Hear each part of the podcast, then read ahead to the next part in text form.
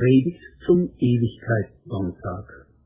Offenbarung 1, 17 bis 18. Fürchte dich nicht, ich bin der Erste und der Letzte und der Lebendige. Ich war tot, und siehe, ich bin lebendig von Ewigkeit zu Ewigkeit und habe die Schlüssel des Todes und der Hölle. Der Erste und der Letzte und der Lebendige. Er, der das sagt, teilt die Göttlichkeit des Vaters. Denn Gott ist Leben, ein unermesslicher Ozean aus Leben, aus tiefem, reinem, unerschöpflich reichem und unauslöschlich kraftvollem Leben, aus ewigem Leben. Dem Seher Johannes bezeugt sich dieses gemeinsame göttliche Wesen in der Parallelität zwischen Vers 1.8 und 1.17. Ich bin das A und das O, spricht Gott der Herr, der da ist und der da war und der da kommt, der Allmächtige. In diesem Vers 8 stellt sich uns der ewige Gott selbst vor. Er selbst ist Alpha und Omega, der Anfang und Ende umfasst. Alpha ist der erste, Omega der letzte Buchstabe des griechischen Alphabets. In diesem Wort klingt der geheimnisvolle Gottesname aus dem Dornbusch nach. Ich bin, der ich bin. Ich bin der, der sich immer erweisen wird. Ich bin der Urgrund alles Lebendigen und Seienden, der Allmächtige. Das ist eine ungemein wichtige Zusage an die ursprünglichen Leser der Johannes-Offenbarung, denn sie waren verfolgt und mit dem Tod bedroht, ja sogar erstmals in der römischen Geschichte mit systematischer Ausrottung. Wer ist es, der Anfang und Ende in Händen hält? Wer spricht das letzte Wort? Wer ist allmächtig? Auf wessen Seite stehen wir richtig? Nun entdecken wir, die Worte des auferstandenen Jesus Christus in Vers 17 und 18 sind in der gleichen Struktur gehalten. Wenn Gott von sich spricht, ich bin das A und das O, hören wir vom Auferstandenen, ich bin der Erste und der Letzte. Und dann das Besondere an Jesus Christus und der Lebendige. Er trägt in sich das unzerstörbare Leben Gottes. Leben einer neuen Qualität, die von Vergänglichkeit, Sterben und Tod nicht mehr angetastet werden können. Ich war tot und siehe, ich bin lebendig von Ewigkeit zu Ewigkeit. In seiner eigenen Geschichte hat Jesus Christus den Weg durchmessen von der Identifikation mit uns in Sterblichkeit und Hinfälligkeit und ist durchgestoßen zur neuen Lebensfülle. Ja, er ist der Durchbrecher vom Tod zum Leben. Er hat das sterbliche Leben durch sein Sterben hindurch entfesselt zum ewigen Leben. Weil sich Jesus mit unserer Sterblichkeit innigst verbunden hat, nimmt er uns auch mit ins ewige Leben. Paulus sagt es so, leben wir, so leben wir den Herrn, sterben wir, so sterben wir den Herrn. Darum, wir leben oder sterben, so sind wir des Herrn. Doch noch etwas, sagt der Auferstandene, und habe die Schlüssel des Todes und der Hölle. Wozu dienen diese Schlüssel? Man könnte ja meinen, sie seien dazu in Jesu Hand, dass er den Kerker des Todes hinter uns Sündern zusperren würde. Nein, das ist nicht gemeint. Nicht um einzusperren, sondern um aufzusperren und herauszuführen. Darum hat er die Schlüssel in der Hand. Dass der Tod ein Reich ohne Wiederkehr sei, ein Kerker, eine Todeszelle, deren Stahltüren endgültig ins Schloss gefallen wären, das haben Menschen zu allen Zeiten empfunden. Sie sehen den Tod als unentrinnbares, lichtloses Gefängnis, eine trostlose Endstation. Wir Menschen sind ohne den, der die Schlüssel des Todes und der Hölle in Händen hält, versklavt in die Angst vor dem Tod.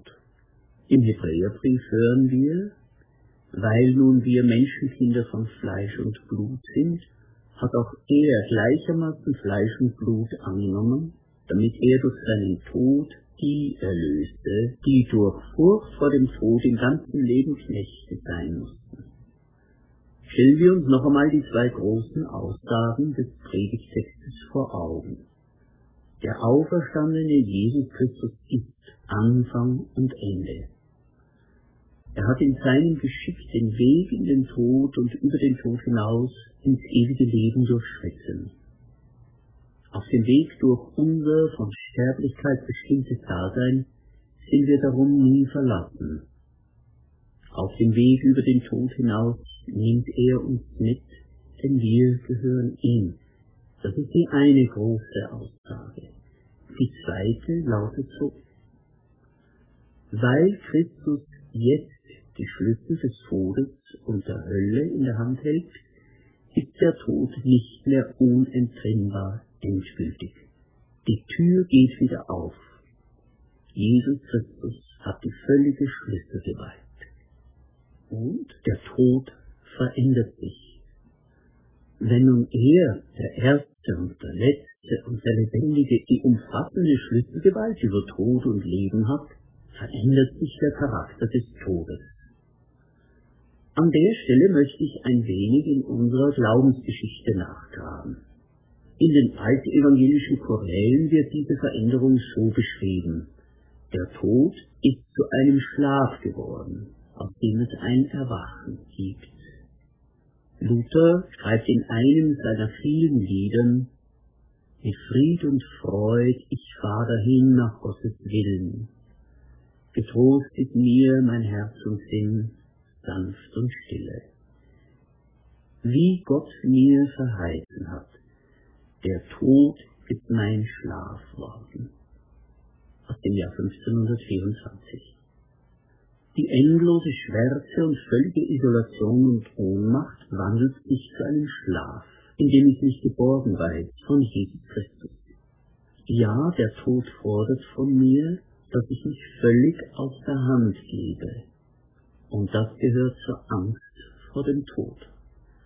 Aber wenn ich mich völlig aus der Hand gebe, darf ich wissen, dass ich mich in eine Hand abgebe, eine gute Hand.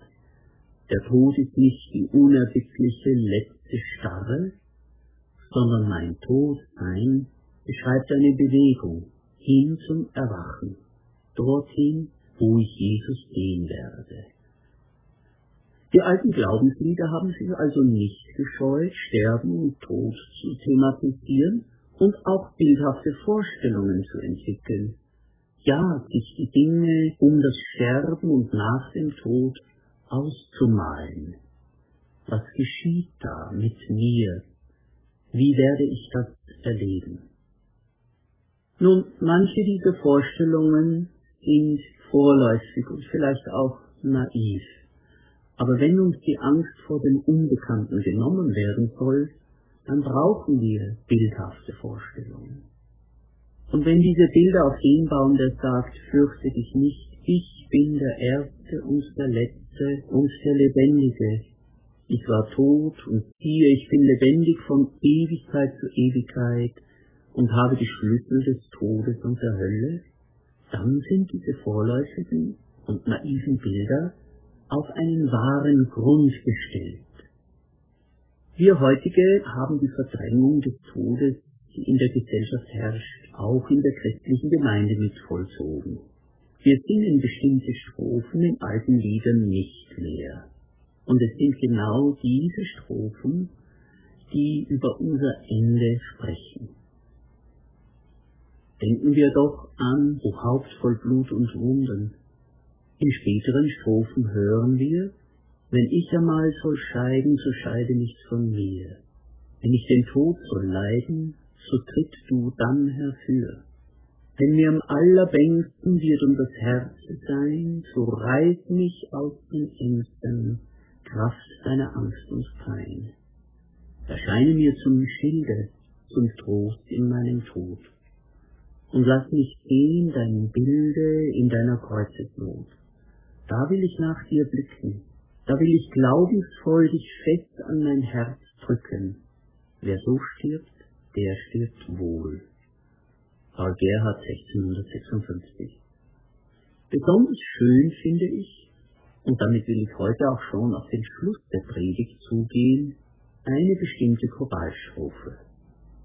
Johann Sebastian Bach hat sie quasi als allerletztes Wort an den Schluss der Johannespassion noch nach dem großen Schlusschor angehängt, als ein Nachklang, als ein Kommentar, der seiner Meinung nach nicht fehlen durfte. Aus den lückenhaften Quellen über Leben und Wirken des Thomas Kantor ergeben sich Hinweise, dass er die Strophe relativ kurzfristig vor der ersten Aufführung in Leipzig noch hinzugefügt hat. Offenbar wollte er den Hörern am Schluss, nach der überaus dramatischen Johannespassion mit den schweren Konflikten und Zusammenstößen, die sich auch in der Musik ausprägen, noch einmal ans Herz legen, was die Frucht und der Trost der gesamten Passionsgeschichte sind. Und hier ist diese Choralstrophe. Sie stammt von Martin Schalling aus dem Jahr 1569. Ach Herr, lass dein Liebengelein am letzten End die Seele mein in Abrahams Schoß tragen. Den Leib in sein Schlafkämmerlein, das sanft und einge Qual und Pein, ruhen bis am jüngsten Tage. Alsdann vom Tod erwecke mich dass meine Augen sehen dich in aller Freud, o oh Gottes Sohn, mein Heiland und Gnadenthron. Herr Jesu Christ, erhöre mich, erhöre mich, ich will dich preisen ewiglich. Wie schon gesagt, lassen wir uns nicht irritieren durch dieses vordergründig naive Gemälde. Nehmen wir vielmehr wahr, was über den Charakter von Sterben und Tod in Christus darin zum Ausdruck kommt. Wenn ich mich im Sterben aus der Hand geben muss, weiß ich, in wessen Hand ich mich begebe. Das Letzte in diesem Leben und das Erste jenseits der Todesgrenze ist mein Herr Jesus Christus. Und diese tröstliche Gewissheit ist der Anker für unsere Seele im Leben, im Sterben, im Tod und im Licht des neuen, ewigen Tages. Amen.